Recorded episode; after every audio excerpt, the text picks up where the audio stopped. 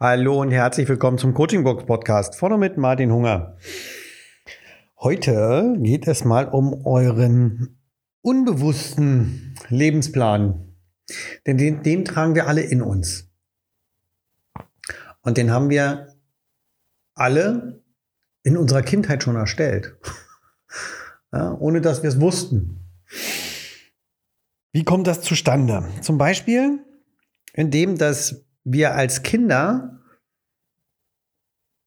handeln wir nur intuitiv. Ja, das heißt, wir reagieren auf Reize und auf Gegebenheiten. Ja, wir handeln nicht reflektiert. Also reflektiert bedeutet, ich handle nicht als Kind dementsprechend so, dass ich sage, okay, hm, ich fahre heute mit dem Fahrrad zur Schule oder ich fahre heute hm, per Anhalter zur Schule. Oder ich fahre heute mit der Bahn zur Schule.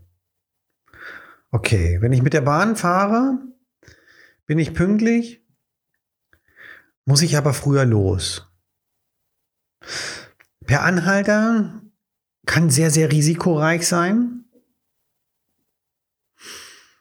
Und ich weiß auch gar nicht, ob ich dort überhaupt ein Auto bekomme. Oder ob mich überhaupt jemand mitnimmt. Mit dem Fahrrad bin ich sehr flexibel, ist aber auch anstrengend, da ich zur Schule hin den Berg hochfahren muss und ich dann total kaputt in der Schule ankomme. Nach Hause fahren ist allerdings schön. Da geht's runter, Berg runter und schnell. So handeln Kinder eher selten. Allerdings wir Erwachsenen handeln genau so. Für Kinder ist Entscheidungstreffen einfach eine, ja, eine Überlebensstrategie, ne, die sie aufgrund ihrer Wahrnehmung und aufgrund der Einschätzung, ähm, was sie dort gerade erleben, vornehmen die Kinder nehmen, nehmen etwas an, wie es sein könnte, sein soll und was die anderen oder beziehungsweise die Umwelt von ihm will. Und so entstehen in uns gewisse Annahmen, die wir verinnerlichen. Und diese Annahmen, die wir verinnerlichen und die wir dann abgespeichert haben und wo unser System immer wieder darauf zurückgreift, wenn eine ähnliche Situation kommt, das sind Glaubenssätze. Ganz genau unsere lieben Glaubenssätze. Die Glaubenssätze können relativ schnell entstehen. Ich möchte euch mal ein paar Beispiele geben, ja, wie Glaubenssätze bei Kindern gefestigt werden können und welche uns dann im späteren, im Erwachsenenalter wirklich einschränken. Und das große Problem an der Einschränkung ist, dass wir nicht mal wissen, dass wir diese Glaubenssätze in uns tragen. Wir würden nicht glauben, dass wir als Erwachsener zum Beispiel ähm, den Glaubenssatz in uns nicht in uns tragen, mh, mm, denke nicht. Ja, würde ich sagen, also natürlich, also diesen Glaubenssatz trage ich definitiv nicht in mir. Ich soll nicht denken. Wenn wir das aber auf einer unbewussten Ebene haben, ist uns das so gar nicht bewusst. Wie kann so ein Glaubenssatz zustande kommen? Wie zum Beispiel denke nicht. Da gibt es eine Möglichkeit, zum Beispiel, wenn man als Kind mal gehört hat, denk da nicht drüber nach, lass das die anderen machen. Ah, okay, ich soll nicht denken. Fertig, Glaubenssatz drin. Und wenn wir das ein, zwei, dreimal machen und auch immer wieder wiederholen, unserem Kind gegenüber, dann wird dieser Glaubenssatz, denke nicht, gefestigt. Der Glaubenssatz, denke nicht nach, lass das die anderen machen. Oder zum Beispiel, Fühle nicht. Lass keine Gefühle zu. Ich lasse keine Gefühle zu. Kann dadurch kommen, zum Beispiel, wenn jemand sagt, Gefühle machen dich weich. Dadurch wirst du ein Weichei. Hör auf, dich so zu benehmen wie ein Weichei, wie eine Memme. Ein Indianer kennt keinen Schmerz. Und schon werden die Gefühle weggedrückt.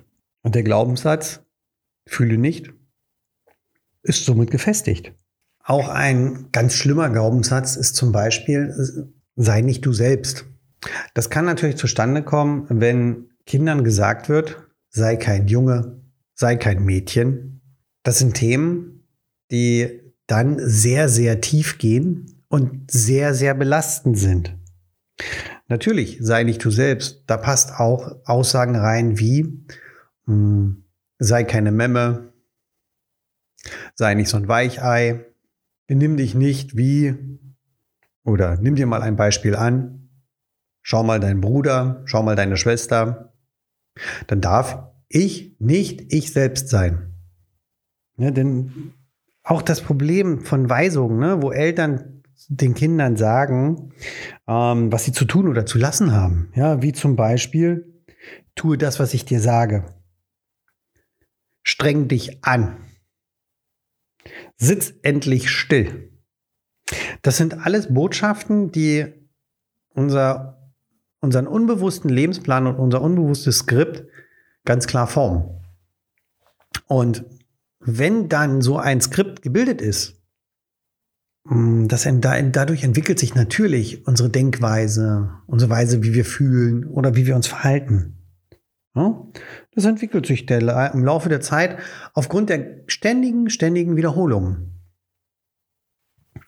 Aber dass ihr auch mal einen Einblick in eure, in euren unbewussten Lebensplan bekommt, habe ich natürlich wieder mal eine Übung für euch.